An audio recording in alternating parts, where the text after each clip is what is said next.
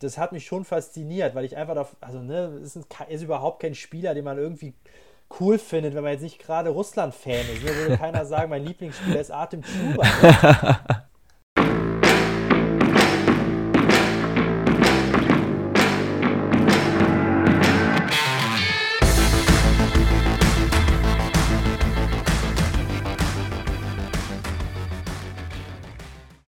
Der Create Football Podcast wird euch präsentiert von ist.de, dem Experten für Weiterbildungen und Studiengänge im Fußball- und Sportbusiness. Hallo und herzlich willkommen zu einer neuen Episode vom Create Football Podcast. Ja, liebe Podcast-Hörer, ähm, wie ihr schon feststellt, Quirin Ster heute nicht am Start. Äh, der ist unterwegs, mal wieder. Ähm, wer ihn bei Instagram verfolgt, weiß ja, dass der Kollege immer wieder auf Achse ist, ähm, tourt gerade durch Deutschland, hat dort einige Meetings. Deswegen bin ich heute im Podcast da und habe mir einen sehr, sehr spannenden Gast reingeholt. Und zwar ist bei mir heute Marius Fischer zu Gast. Marius, äh, du kannst dich gleich gerne selber einmal kurz vorstellen, dass die Hörer einen kleinen Eindruck von dir bekommen, warum du jetzt in der Folge bist. Und anschließend, ja, werden wir vor allem auf den russischen Fußball mal zu sprechen kommen. Marius, herzlich willkommen im Podcast. Ja, danke, herzlich willkommen. Äh, danke für die Einladung. Hat ja gestern leider nicht geklappt, deswegen einen Tag verspätet. Aber nee, freue mich. Ähm, bin ja schon mit euch ein bisschen länger, so ein bisschen in Kontakt, auch über, über Instagram haben wir ja irgendwann mal den Kontakt aufgebaut und ja, folge, verfolge sehr interessiert, was ihr so macht und ähm, ja, freue mich auf einen schönen Austausch über Fußball. Das äh, geht uns ähnlich. Wir, wir verfolgen auch relativ intensiv dich äh, und auch deinen Werdegang. Und zwar schimpfst du dich ja Performance Analyst. Ähm, was sind so deine konkreten Aufgaben, die du mit dieser Tätigkeit verbindest, die du jetzt schon im dritten Profiverein ähm, inne? Ja, ist tatsächlich so, so ein bisschen so ein Begriff, ähm, der relativ viel, aber auch irgendwie nichtssagend ist. Ne? Gibt ja viele Bezeichnungen, ob man jetzt sagt Performance Analyst, Tactical Analyst, manche schreiben bei LinkedIn First Team Analyst.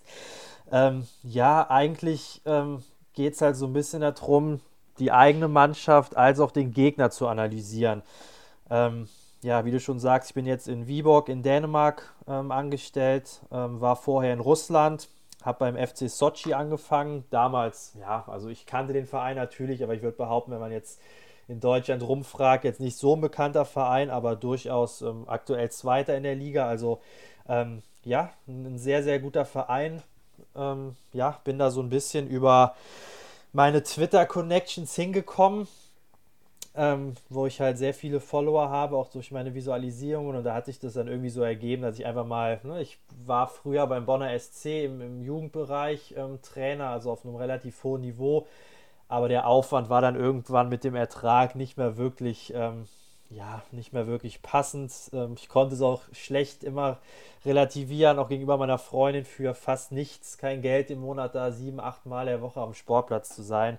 Ähm, ja, das war zu viel, deswegen wollte ich so ein bisschen mich umorientieren. Und Corona hat natürlich dann dafür gesorgt, dass ähm, diese Grenzen ähm, gegenüber, ja, auch, auch, wie soll man sagen, remote arbeiten, auch im, im Profibereich mit Analysten, mit Scouts einfacher geworden ist.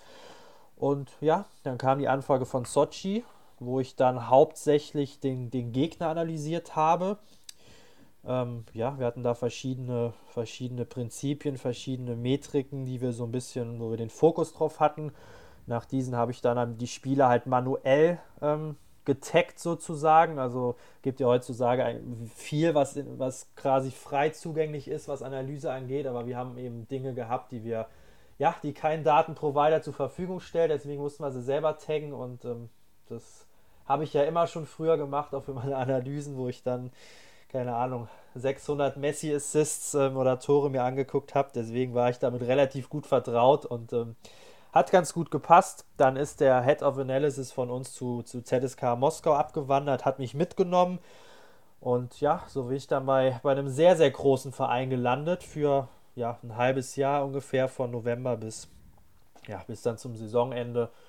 Ähm, ja, aber gab dann eben so ein paar Gründe, ja, der Fußball war da nicht mehr so mit meiner Philosophie zusammengepasst, ähm, war alles ein bisschen steriler da, viele Trainerwechsel und ähm, ja, da bin ich dann jetzt in, in Dänemark gelandet und die Aufgabengebiete haben sich so ein bisschen ja, kann man sagen, proportional entwickelt. Ne? Am Anfang nur Gegner, dann in Moskau auch ein bisschen mehr eigenes Team und jetzt in Viborg eigentlich beides. Also sowohl individuelle mhm. Analyse von unseren Spielen und Spielern als dann auch ähm, ja, die Vorausschau auf die nächsten Gegner.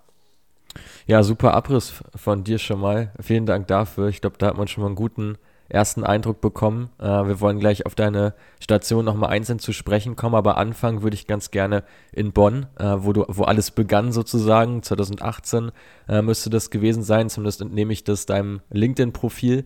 Ähm, du hast ja selber schon beschrieben, dass der Aufwand für dich relativ hoch war.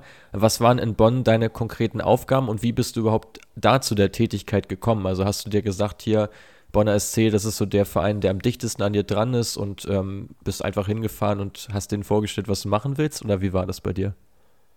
Ja, ich kann ja noch mal noch ein bisschen mehr ausholen. Ja, gerne. Halt letztlich Spieler gewesen, ganz normal, ne? So, habe halt bis ich Anfang 20 war gekickt und war auch nicht verletzt, wie viele irgendwie. Ich habe immer das Gefühl, wenn man, wenn man früh Trainer oder Analyst oder was ist, dann wird man ja sehr oft gefragt, ja, warum spielst du nicht mehr, ne? Ja. So, dann kommen viele immer, ja, ich war, ist so ein Standardsatz, ich war verletzt, war ich aber nicht. Ich habe einfach, ja, ich war nicht schlecht, also ich habe auch auf einem vernünftigen Niveau gespielt, also Bezirksliga okay, ne? Also ich war kein schlechter Fußballer, aber ähm, ja, ich weiß nicht. Ich, ich habe halt auch noch, bis ich dann 3, 24 war, so ein bisschen Standby gespielt, aber bin halt dann weggezogen von meinem Heimat, Heimatort nach Bonn mit meiner Freundin zusammen. Und ähm, da wollte ich erstmal nicht selber spielen. Ne? Hatte, weiß ich nicht. Ich wollte da, Bonn hat so viele Vereine, ich wollte da nicht irgendwie bei so einem ganz kleinen Verein anfangen. Ja, und habe dann gedacht, okay, Bonner SC, Trainer wäre vielleicht eine coole Sache. Habe vorher so ein bisschen regional trainiert, eine A-Jugend im Heimatverein nebenbei. Ähm, also war jetzt nicht ganz unerfahren. Ja, habe mich dann einfach mal so ein bisschen initiativ beworben und da die Strukturen in so einem Dritt-, äh, Viertligaverein ja auch lange nicht so professionell, wie man sich das denkt, war dann doch relativ einfach da reinzukommen. Also war jetzt nicht so schwierig, wie ich es mir vorgestellt habe. Ja, habe dann im Grundlagenbereich drei Jahre oder ja, zweieinhalb trainiert, die U8, U9.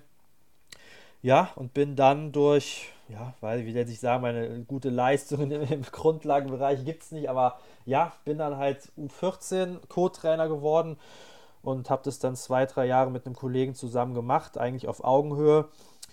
Und ja, da war dann wirklich der Aufwand, wie gesagt, U14, U15 auf einem, ja, sagen wir mal, den Anspruch zu haben, mit den, mit den professionellen Teams mitzuhalten. Da trainierst du halt viermal die Woche und hast dann am Wochenende noch neben deinem Pflichtspiel auch meistens noch ein Testspiel für die anderen Spieler. Also da war ich wirklich ja, sechsmal die Woche nicht da. Ne? So und anderthalb Stunden Training hört sich wenig an dann als Zeitaufwand, aber wenn man bedenkt, ja, ich war meistens eine halbe Stunde, Stunde früher da, musste eine halbe Stunde noch vorher anfahren, wieder zurück. Also ich war von fünf bis neun Uhr weg und ähm, das war dann irgendwann einfach zu viel.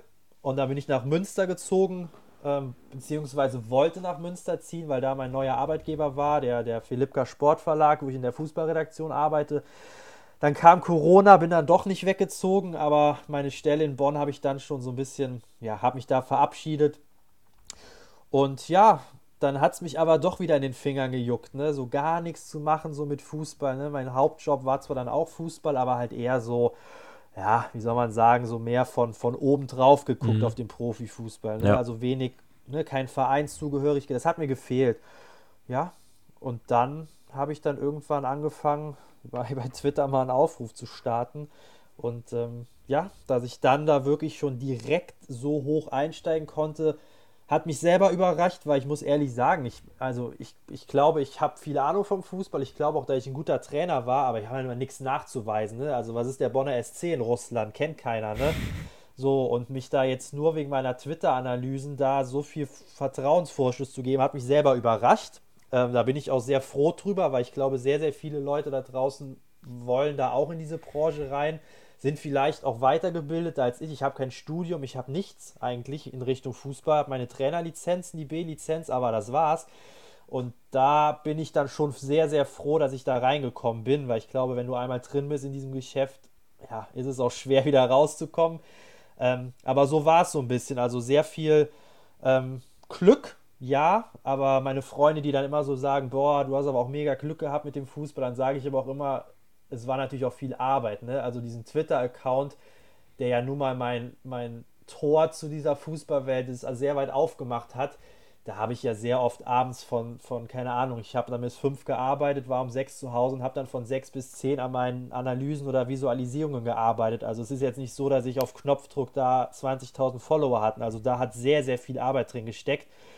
Und deswegen zahlt es sich dann vielleicht jetzt irgendwann aus, dass ich wirklich fünf, sechs Jahre fast keine Freizeit wegen dem Fußball hatte. Ne? Ja, ja. Das heißt, bei dir muss man so ein bisschen differenzieren und sagen, das eine ist so die Trainerschiene bei dir, ähm, wo du auch die Lizenzen gemacht hast und deine praktische Erfahrung her hast. Und die andere Schiene ist im Prinzip vor allem, sind deine Analysen, die du via Twitter geteilt hast, die letztlich auch so diese Eintrittskarte, sage ich mal, verschafft haben, äh, wenn ich das so mal zusammenfasse. Ähm, das heißt, das ist so ein bisschen kommst du von zwei Seiten, ähm, was auch, glaube ich, sehr, sehr clever ist. Also jeder, der mal bei Social Media was aufgebaut hat, das geht uns bei Create Football ja auch so, weiß, wie viel Arbeit da erstmal drin steckt, ähm, sich da Sachen zu überlegen, auch wie bereitet man es am Ende des Tages auf, dass es wirklich gut und verständlich ist. Ähm, und ich glaube, da, das wird von vielen durchaus unterschätzt. Ähm, ist das so eine ganz gute Zusammenfassung von deinem Weg?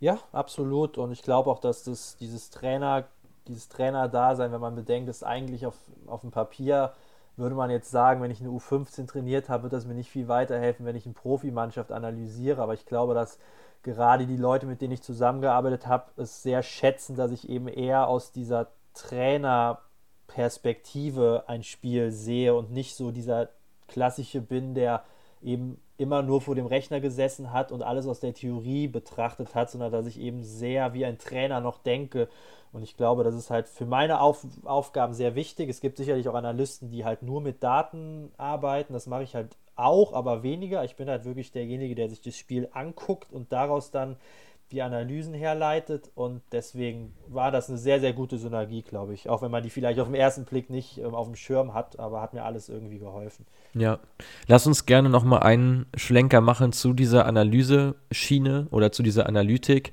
Ähm, hast du dir die, ja, das Handwerkszeug für deine Analysen, die du zunächst bei Twitter gemacht hast und dann später in Sochi und bei weiteren Vereinen, hast du dir das alles selber angeeignet oder gab es für dich so einen Mentor oder vielleicht ein Tool oder einen Kurs, den du gemacht hast, irgendwas in die Richtung, ähm, wie man überhaupt damit anfängt? Weil ich glaube, dass viele da draußen ähm, bei so einer Herausforderung auch erstmal denken würden, ja, würde ich schon auch ganz gern mal machen, so ein paar Sachen analysieren, aber wo fange ich an und wo höre ich auf? Äh, wie war das bei dir? War das viel Learning by Doing?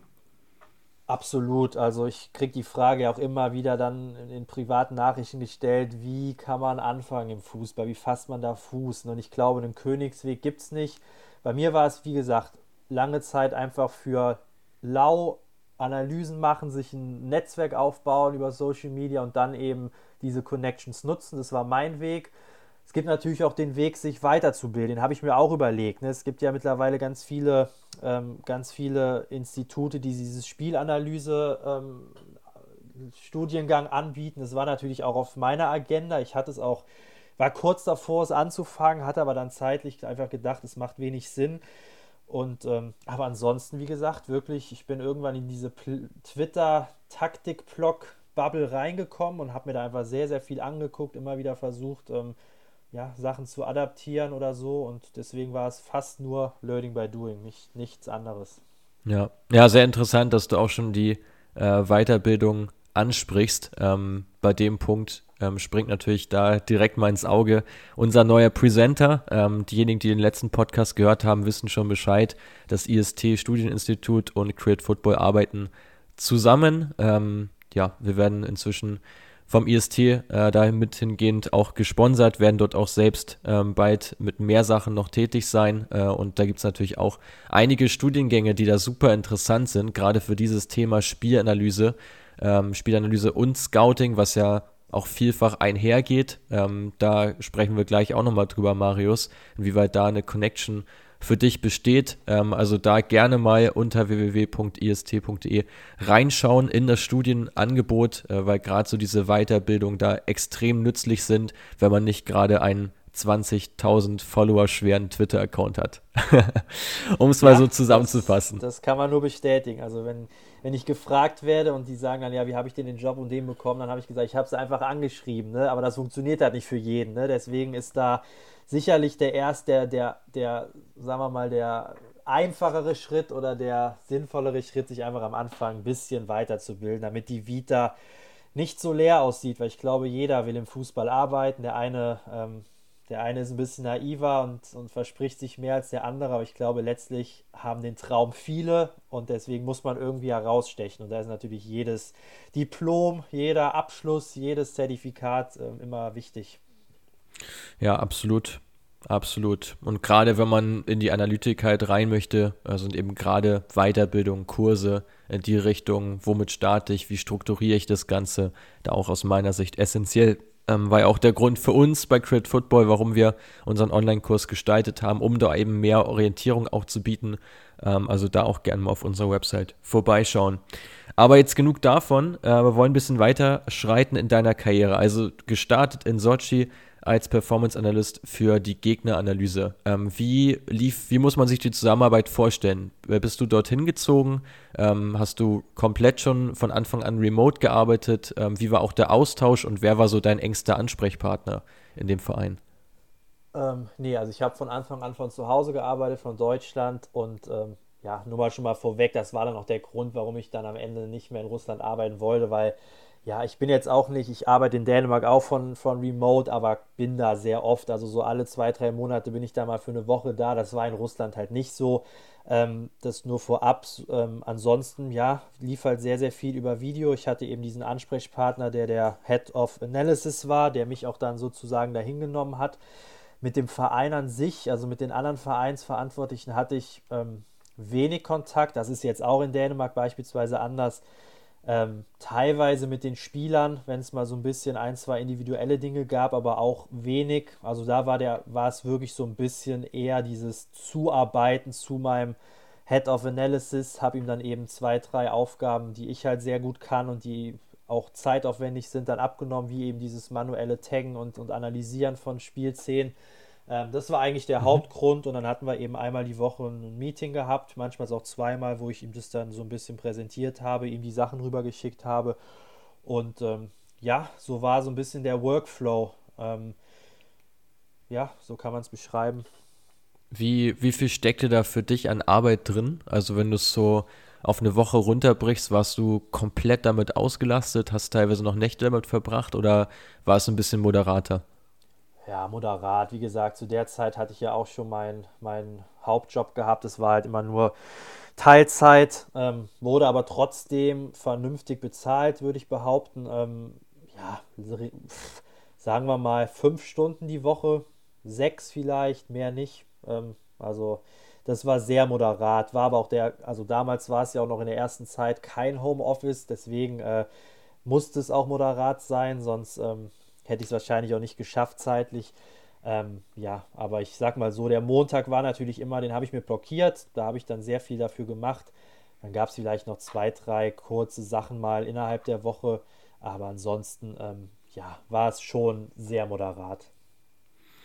Okay. Ähm, ja, was mich natürlich sehr interessiert äh, in dem Zusammenhang ist natürlich das Thema Daten, inwieweit äh, auch Daten eine Rolle gespielt haben in deinen Analysen. Ich habe mich im Vorfeld der Folge mal ein bisschen eingelesen. Gerade bei Sochi extrem auffällig in der Zeit, als du da warst, ähm, haben sie tatsächlich elf Gegentore weniger bekommen als nach ähm, dem Expected Goals Modell. Also bei den Expected Goals Against eigentlich deutlich schlechter abgeschnitten. Ähm, ja, lag es einfach nur an der Chancenverwertung des Gegners? Hattet ihr einen starken Keeper? Ähm, hast du einen ähnlichen Trend beobachtet, dass ihr da eigentlich eine ganze Menge auf gut Deutsch Schwein gehabt hat? Habt oder war das äh, gar kein Thema? Schwierig. Also ich muss ehrlich sagen, dass der Head of Analysis bei uns, obwohl er sehr, sehr, also für den russischen Fußball sehr ähm, fortschrittlich gearbeitet hat. Also ich glaube, das zeigt ja auch, dass er einen deutschen Analysten dann äh, von, von Deutschland aus arbeiten lässt. Das wird sicherlich nicht jeder russische Verein machen. Deswegen hat er da schon sehr innovative Ideen gehabt. Was Daten anging, war er trotzdem nicht so wirklich der Freund von. Also er, er war wirklich so ein bisschen einerseits eben ja viele neue Impulse und Ideen gehabt, auf der anderen Seite aber doch diesen Ansatz gehabt, die Spieler einfach ja den Eye-Test sozusagen doch sehr mhm. sehr den Fokus darauf zu haben. Ähm, wir waren natürlich, also ich habe natürlich trotzdem auf die Daten geguckt, einfach nur um zu schauen, wie wir so ein bisschen stehen. Ähm, aber es hat in meiner Analysearbeit in Sochi zumindest wenig, ähm, wenig Einfluss gehabt. Inwieweit ähm, warst du denn auch an Standardsituationen beteiligt? Ist ja auch so ein viel beschriebenes Blatt momentan, gerade diese Setpiece-Coaches, ähm, wie ihn ja inzwischen auch die deutsche Nationalmannschaft hat.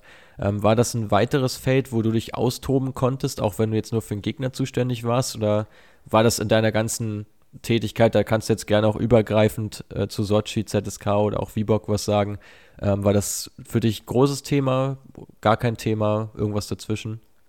Ähm, in Sochi und Moskau wenig, halt der Gegner maximal. Also ich habe dann schon drei, vier Routinen vom Gegner ähm, in die Präsentation gepackt, aber ähm, jetzt nicht, ah, also sagen wir mal, jetzt nicht den Fokus drauf gelegt. Jetzt bei Viborg ein bisschen anders. Wir haben zwar, unser Co-Trainer ist zwar derjenige, der eigentlich für die Standardsituation zuständig ist oder das auch sehr gerne macht, deswegen haben wir das gar nicht auf mich dann umgewälzt.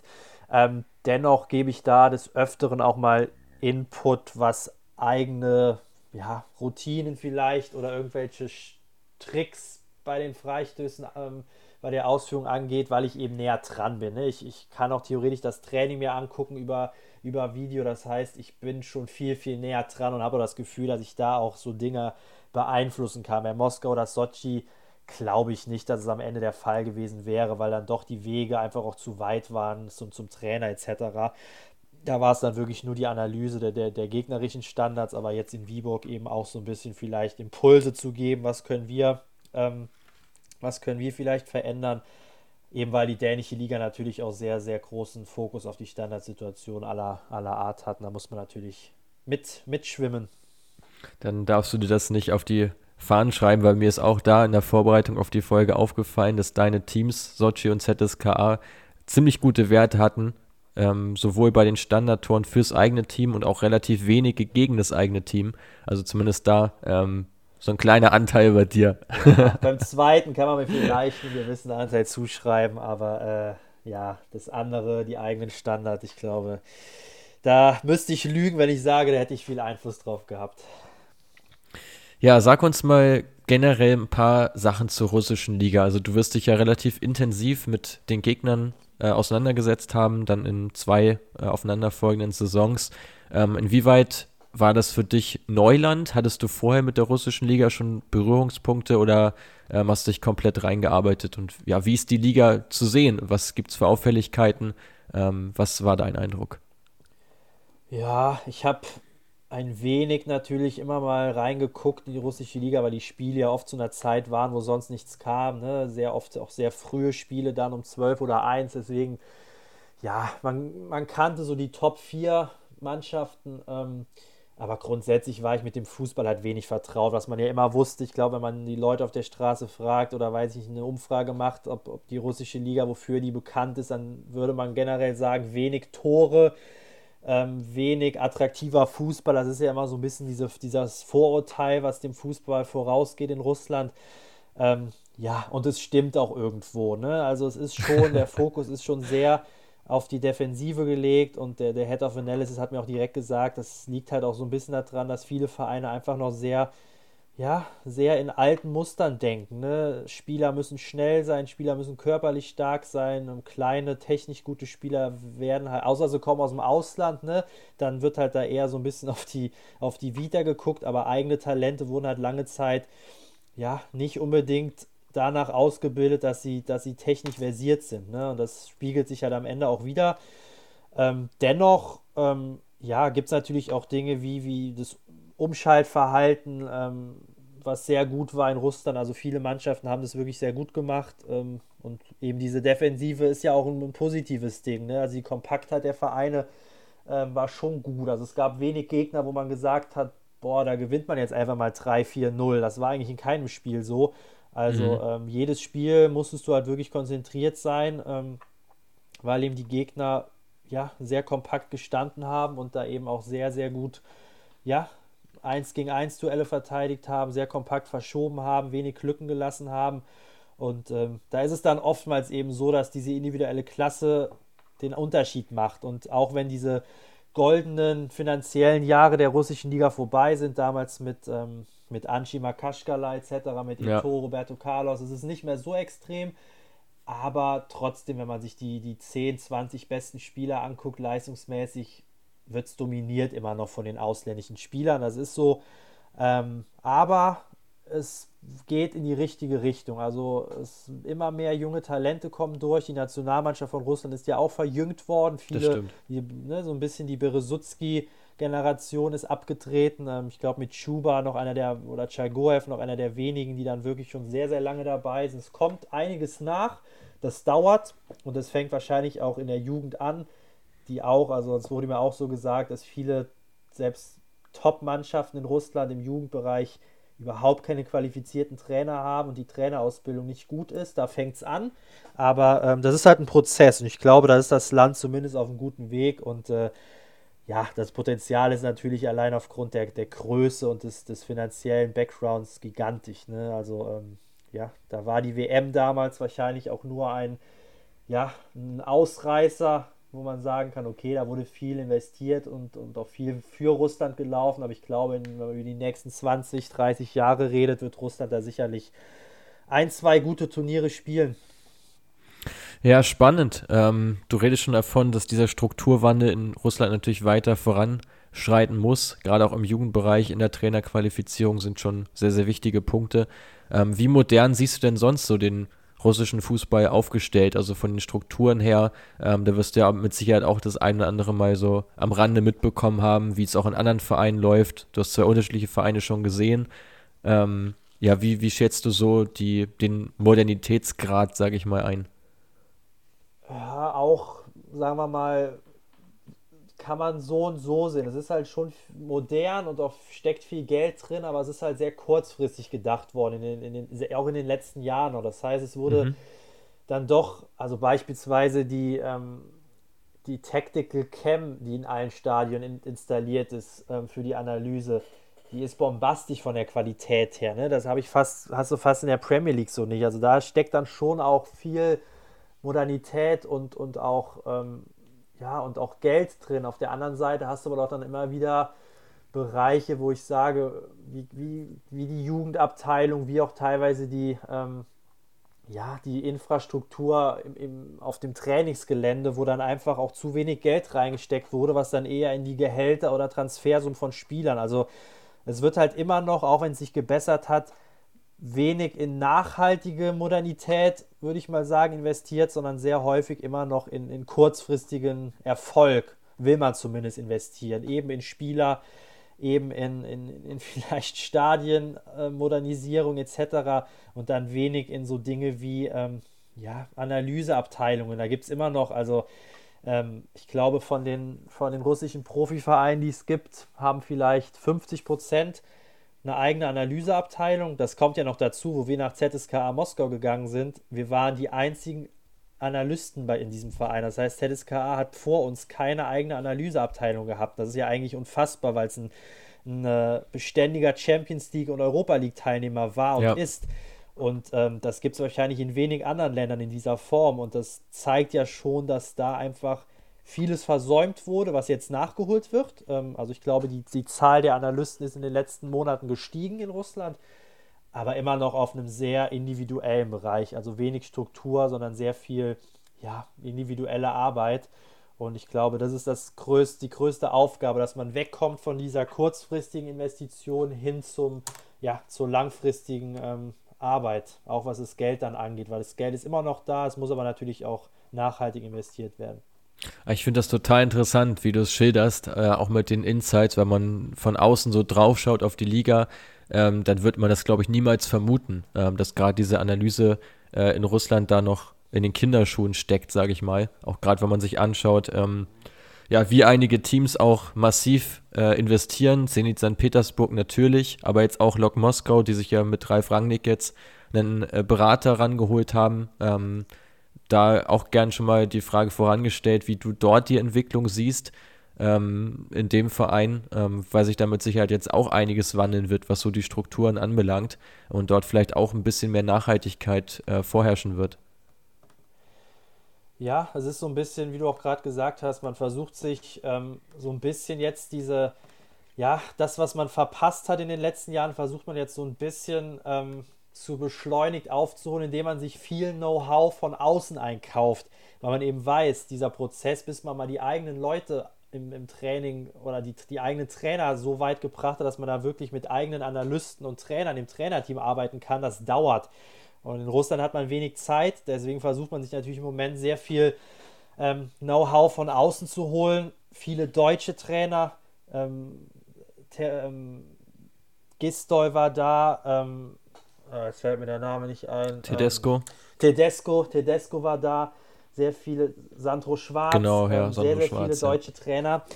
Ähm, ja, das ist natürlich ein Weg, den man gehen kann, sich darüber eben so ein bisschen einfach auch intern weiterzubilden. Ich glaube, diese deutsche Mentalität und auch dieses deutsche Know-how bei den Trainern ist ähm, in Europa sehr, sehr gut und das hilft natürlich auch den, den, ähm, den lokalen Trainern dann sehr, sehr viel weiter. Ähm, deswegen ist da so ein bisschen im Moment dieser Entwicklungsschritt, dass man eben über dieses Know-how, was man von außen holt, versucht, die eigenen Leute weiterzubilden und auch weiterzuentwickeln. Ähm, ja, um dann irgendwann vielleicht auch mit, mit russischen Trainern Erfolg zu haben. Und bei allem, was wir jetzt sprechen und auch diese negativen Dinge, muss man ja immer noch bedenken, was für mich auch ein Zeichen ist, warum dieser Fußball so ein Riesenpotenzial hat. Die russischen Vereine sind ja trotzdem auch wenn sie jetzt nicht die Riesenerfolge hatten in den letzten Jahren, ist es trotzdem immer mal, also es ist nicht so, dass die russischen Mannschaften in Europa gar kein Land sehen. Ne? Ja, ja. Es ist schon so, dass sie immer mal wieder auch mal gegen Top-Teams mithalten können. Und das ist schon verrückt, wenn man sich diese ganzen strukturellen ähm, Probleme anguckt, ne? dass da immer wieder auch, auch Nadelstiche gesetzt werden können in Europa. Ne? Immer mal wieder ein Viertelfinaleinzug, auch mal Champions League Achtelfinale. Also ähm, da sieht man einfach, wenn da noch nachhaltiger jetzt gearbeitet wird, dann ähm, ist das schon Riesenpotenzial. Ja, also vollkommen. Aber es liegt aus meiner Sicht ja auch an den beiden Gründen, die du schon genannt hast. Zum einen eben an dieser defensiven Kompaktheit, die halt vielerorts einfach vorherrscht, äh, dass du sehr gut darin bist, ähm, gegen den Ball umzuschalten. Plus dann eben diese Individualisten, die halt relativ teuer eingekauft werden, ähm, die dir dann natürlich nochmal so diese Nadelstiche auch setzen lassen. Ähm, da Thema Ejuke, ähm, der aus Herrenwehen gekommen ist, ähm, zu ZSKA, ähm, war für uns ein klares Zeichen, dass ZSKA da nach Daten gescoutet hat, weil der Sidera Ejuke da wirklich überragende Stats hatte in seiner Zeit in Holland, äh, ist dann ja nach Russland gewechselt für 11,5 Millionen. Ähm, so wie du schilderst, war das jetzt aber doch eher eine Randnotiz ähm, im Scouting. Inwieweit hast du Einblicke in Scouting, sei es bei Sochi oder bei ZSKA oder allgemein in der Liga?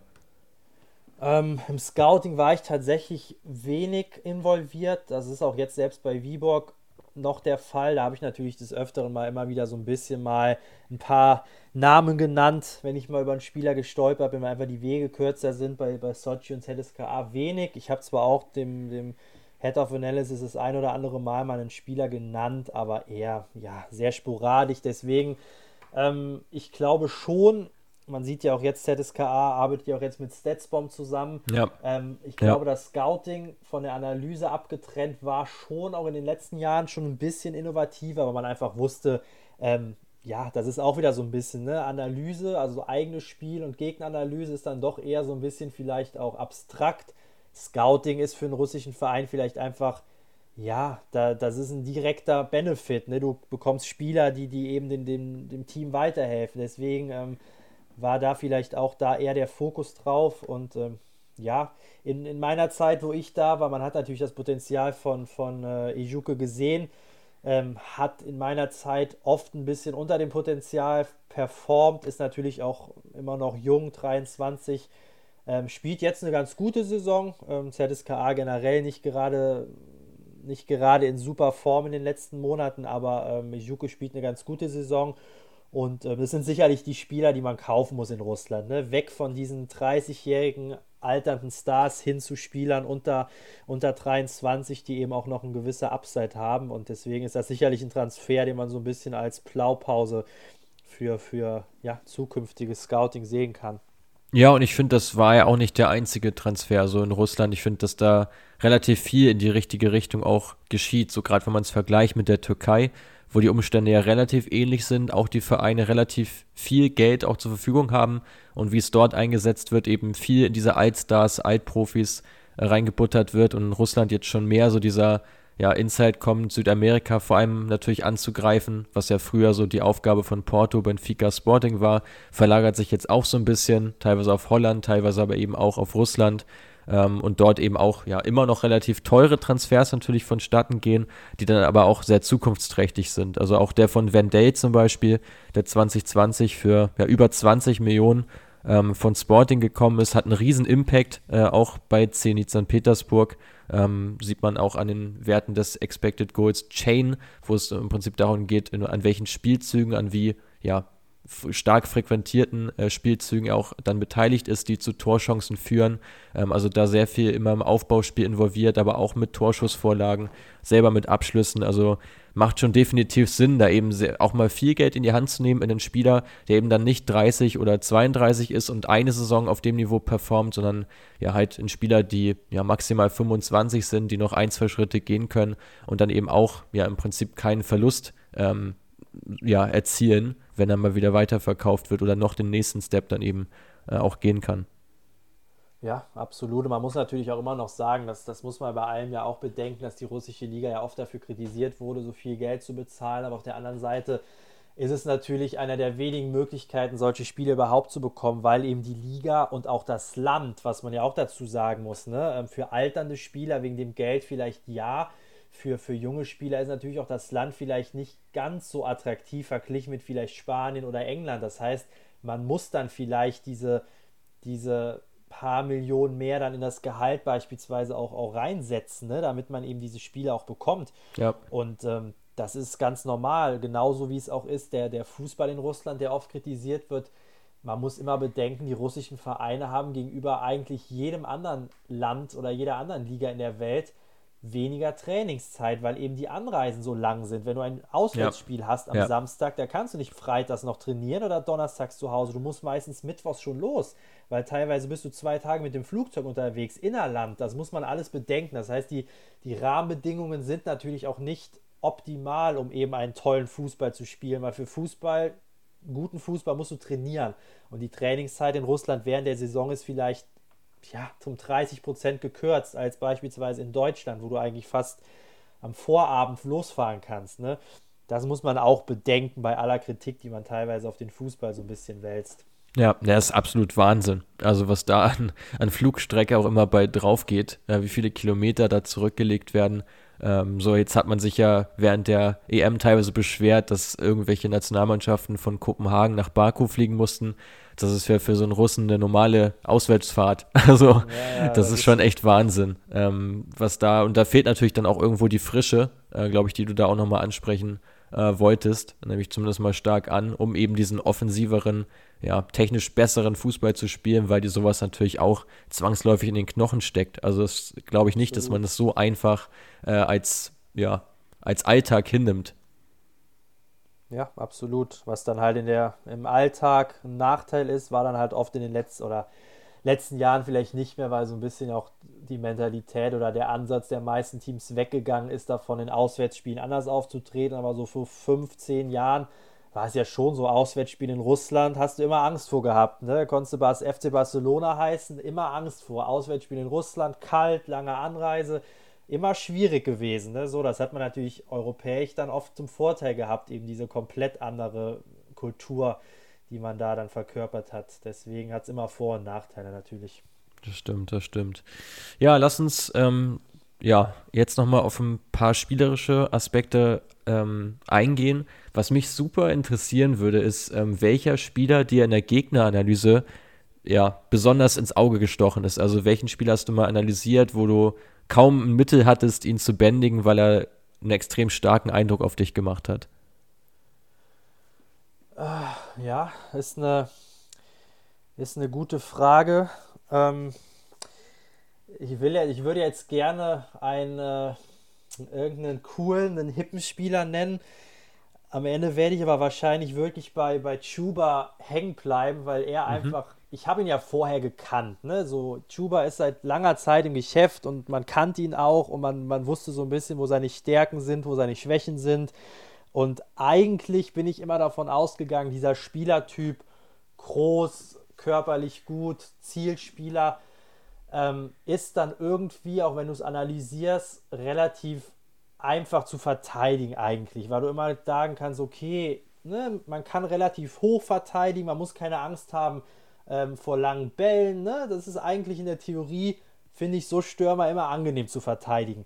Mhm. Ähm, aber als ich mir dann näher angeguckt habe, und das habe ich halt mit den, mit den Schlüsselspielern des Gegners oft gemacht, ähm, da ist dann einfach aufgefallen, wie, ja, dass er einfach so viele Tore macht, so viele, so viele Chancen auch teilweise kreiert, die du einfach nicht verteidigen kannst. Du kannst es nicht verteidigen, weil er einfach, er ist körperlich besser, er ist größer, er bewegt sich besser als der Gegner und du kannst dann eigentlich fast nichts machen. Ne? Und, und diese Dominanz, die er in diesem Alter, was er ja mittlerweile auch schon hat, dann, dann einfach ausgestrahlt hat, ähm, das hat mich schon fasziniert, weil ich einfach, da, also ne, ist, ein, ist überhaupt kein Spieler, den man irgendwie cool findet, wenn man jetzt nicht gerade Russland-Fan ist. Mir würde keiner sagen, mein Lieblingsspieler ist Artem Chuba. Ne? Aber, aber ähm, wenn man ihn wirklich mal detailliert beobachtet, ähm, wie viel er richtig macht von diesen kleinen Dingen, erster Kontakt, Ballannahme, in welche Richtung drehe ich mich, wie positioniere ich mich für Flanken, wie positioniere ich mich auch,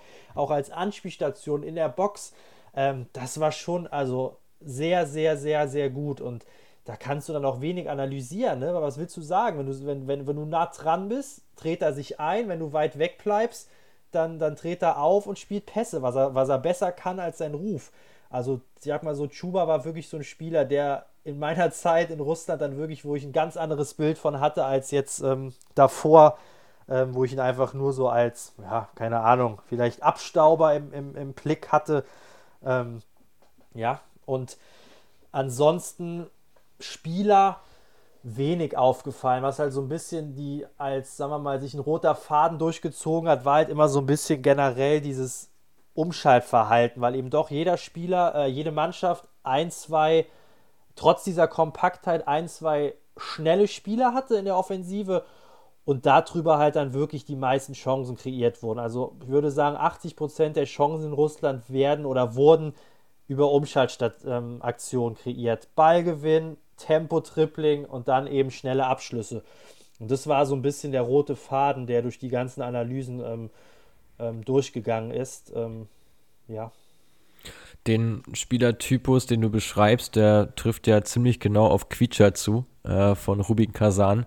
Auch einer, der datenbasiert sehr, sehr ins Auge sticht, 20 mhm. Jahre alt, über ja. 13 Dribblings pro Spiel. Ähm, jetzt auch für Georgien erfolgreich im Spiel gegen die Schweden.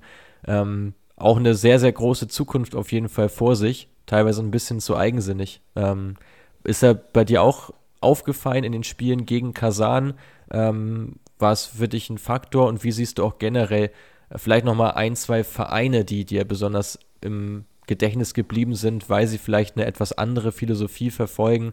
Ich könnte mir Kasan vorstellen, ich könnte mir auch Dynamo Moskau vorstellen, die ja beide inzwischen einen recht großen Generationswechsel drin haben und eine sehr junge Mannschaft auch an den Start bringen.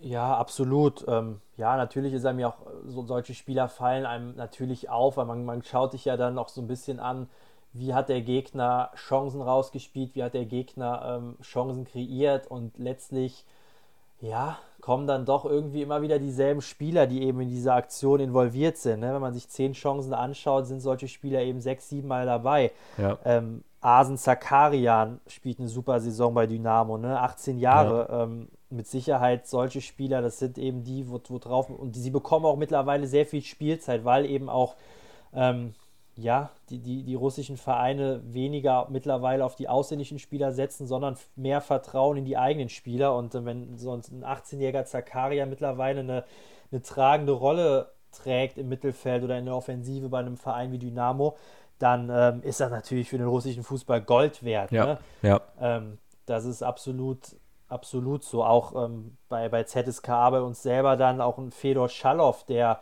ähm, der ein Riesenpotenzial hat, ist aber dann oftmals so nicht so wirklich abrufen konnte, weil eben so ein bisschen auch, ja, ich will nicht sagen, das Vertrauen gefehlt hat, aber ähm, ja, man hat immer das Gefühl, ähm, ja, er hat zwar oft gespielt, aber wurde dann auch nach schlechten Leistungen oft dann wieder draußen gelassen. Das sind einfach Spieler, die müssen halt spielen und die dürfen auch da nicht immer irgendeinen ausländischen Spieler vor die Nase gesetzt bekommen.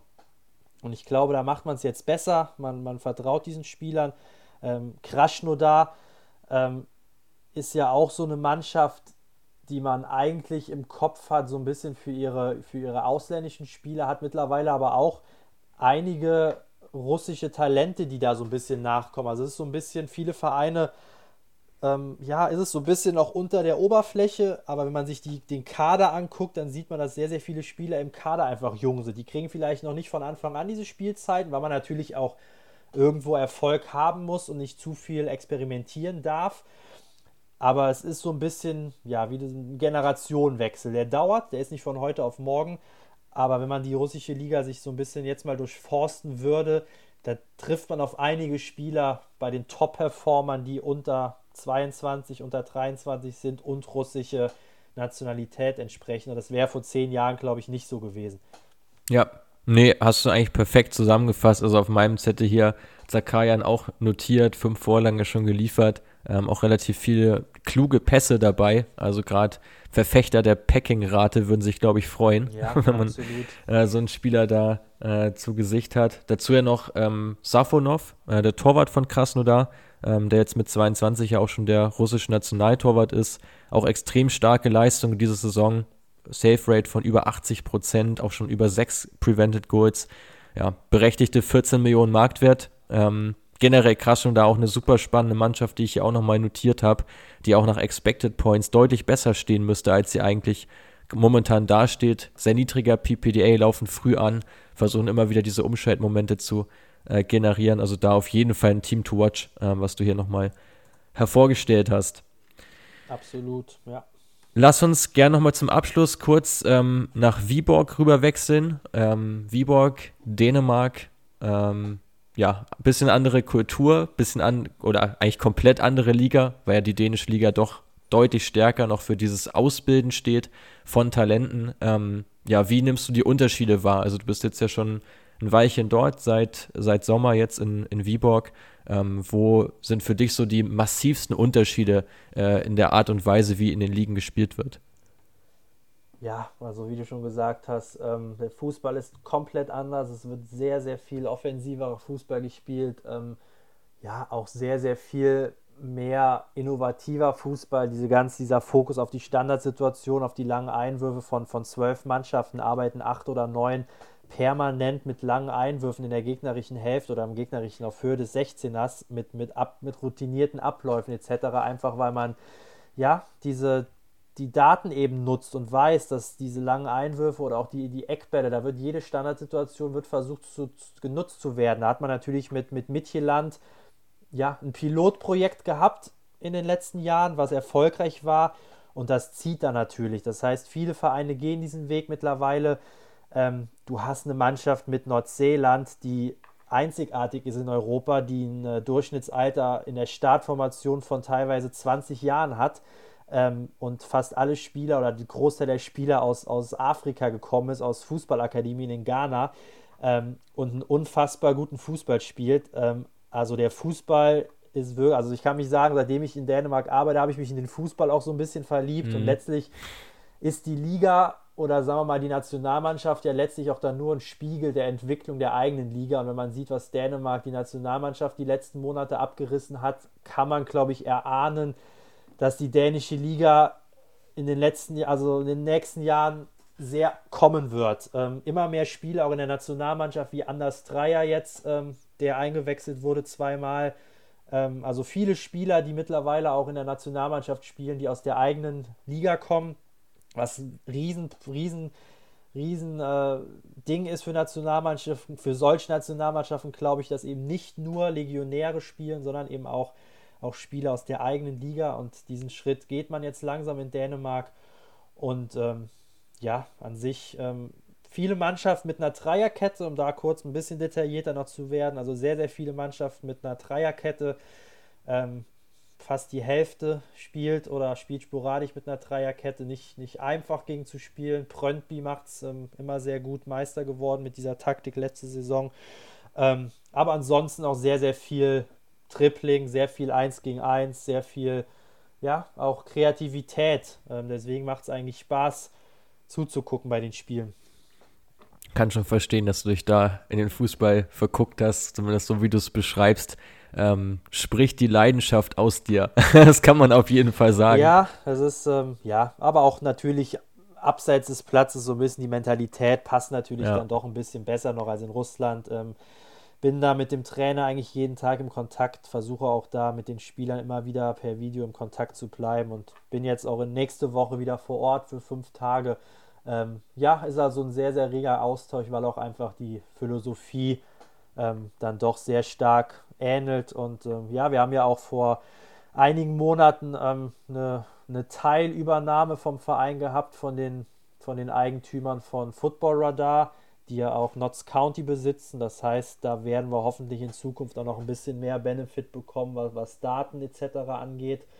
Ähm, ja, deswegen glaube, wenn man unsere Saison absch abschließend auch so ein bisschen betrachtet bisher, ähm, ja, wir stehen tabellarisch im, im, unteren Mittelfeld, sind aber, was unsere Werte angeht, Torschüsse, Expected Goals, ähm, rausgespielte Großchancen, sehr, sehr gut für einen Aufsteiger, sind da fast überall in den Top 3 und ähm, PPDA, den, den niedrigsten, ähm, Challenge Intensity die höchste. Also spielen da wirklich für einen Aufsteiger eine sehr, sehr erfrischende Saison und da macht es auch, glaube ich, das kann man so vielleicht abschließend sagen, egal welchem Job man reingeht im Fußball, ob es Trainer ist, ob es Analyst, ob es Physiotherapeut, wenn die eigene Mannschaft einen attraktiven Fußball spielt, macht es auch immer mehr Spaß. Das ist so und ich glaube, das, das wollen wir machen. Wir wollen halt auch so ein bisschen die Zuschauer versuchen mitzunehmen und das geht mit so einem Fußball halt einfach besser.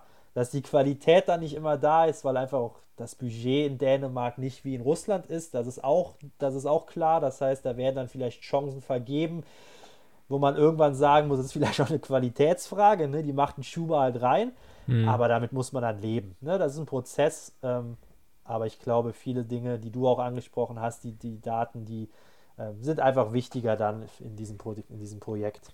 Kann man auch super da davon ausgehend dann eben hervorstellen, warum eben die Performance wirklich gut ist, weil es nicht immer nur der nackte Tabellenplatz ist, der eben aussagt, wie, wie stark du unterwegs bist. Gerade so für spielstarke Mannschaften, glaube ich, sehr, sehr gute Indikatoren dabei, ähm, wo man so eine Performance auch mal in anderen Maßstäben messen kann.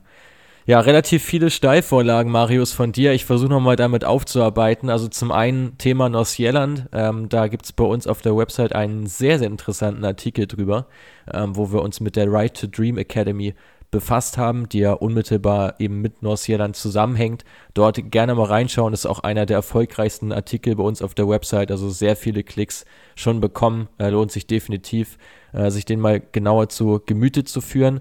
Und eben genau diese Analyse von, ja, von Teams, ähm, von ja, Spielern und auch von Art und Weisen, wie gespielt wird, das ähm, ja im Prinzip alles Wissen, das man in unserem Online-Kurs auch super sich zunutze machen kann. Ähm, dort gerne mal vorbeischauen bei uns auf der Website. Ich hatte es vorhin schon gesagt, unter dem Reiter Online-Kurs ähm, gerne mal rein gucken, äh, wie man eben auch selber solche Analysen anstellen kann, die Marius und ich jetzt hier so ein bisschen gedroppt haben im Podcast. Und ja, Schließen würde ich ganz gerne mit eurem Linksverteidiger, mit Christian Sörensen, der es mir wirklich angetan hat. Ähm, da hast du ja auch meinen Artikel bei LinkedIn ähm, freundlicherweise direkt mit eurem Coach ähm, markiert äh, und da in, in, Kenntnis gesetzt über die wirklich starken Statistiken.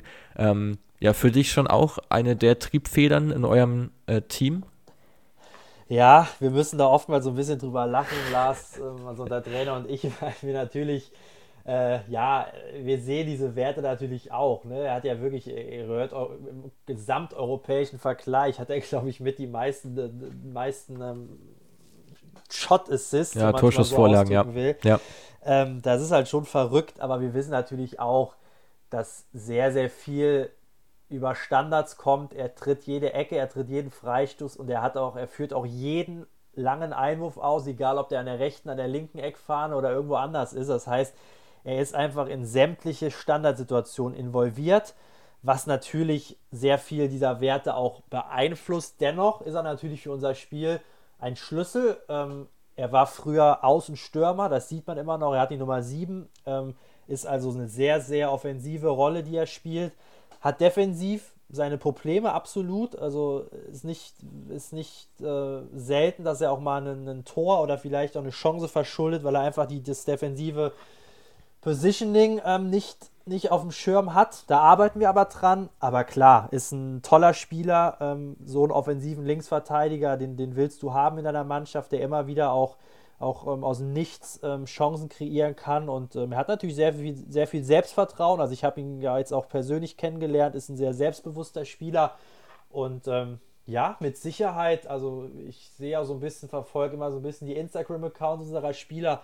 Ähm, Mähle von Dänemark hat er schon das eine oder andere Mal was kommentiert. Also ich glaube, er ist auch in Dänemark, er war jetzt des, des Öfteren auch im Fernsehen wegen bestimmten Themen. Also ich könnte mir vorstellen, dass er vielleicht nochmal berufen wird für die Nationalmannschaft als Backup. Ich könnte es mir vorstellen. Er hätte es auf jeden Fall verdient. Ähm, ich könnte es mir vorstellen, dass er da wirklich nochmal eine, eine Backup-Rolle in der Nationalmannschaft spielt, weil er einfach ja sehr, sehr gute Saison spielt. Ja, ja, sehr, sehr spannend insgesamt. Und was du, was du ansprichst, zieht natürlich auch wieder voll auf diesen Aspekt Effektivität ab, äh, der gerade so im, im Thema und im Kontext von Daten, aber auch im Kontext von der Videoanalyse oder der Analyse allgemein natürlich immer im Zentrum steht, weil ein Spieler, der letztlich viele Aktionen hat, der muss natürlich auch einen gewissen Output liefern. Und das ist eben bei Sörensen absolut der Fall, ähm, dass aus seinen Aktionen auch eine Menge dann rausspringt, wenngleich er natürlich dann ein paar mehr hat als andere Spieler durch Standardsituationen. Ja, absolut. Ja, ähm, Marius, vielen, vielen Dank äh, für deine ganzen Insights ähm, über die russische hin zur dänischen Liga, über strukturelle Probleme, über Datenscouting hin zu Gegneranalysen. Also hier in diesem Podcast, glaube ich, ein ganzes Sammelsurium an Expertise dabei gewesen. Ähm, hat mich sehr gefreut, äh, mich mit dir auf dem auf diesem Wege nochmal zu unterhalten und das eben auch mehr Leuten zugänglich zu machen in unserem Podcast. Und wie es sich äh, für einen Podcast-Host gehört, die letzten Worte gehören natürlich dir, dieser Episode. Vielen Dank. Ja, danke nochmal für die Einladung, hat mir sehr viel Spaß gemacht. Ähm, ja, immer interessant auch mit Leuten zu sprechen, die dann eben, ja, ihr habt ja auch Ähnlichkeiten zu meinem Tätigkeitsgebiet, aber eben auch sehr viele andere Dinge. Deswegen, glaube ich, ist es immer sehr, sehr interessant, sprechen ja auch privat das ein oder andere Mal. Ähm, ja, nee, gerne wieder. Vielleicht dann nächstes Mal dasselbe für den dänischen Fußball mit ein bisschen mehr Einblick da, würde ich auch gerne machen. Ähm, ja, ansonsten Gruß an Quirin und ähm, ja, danke nochmal. Das halten wir so fest. Eine zweite Folge wird es auf jeden Fall geben mit dir. Vielen Dank und ciao, bis zum nächsten Mal.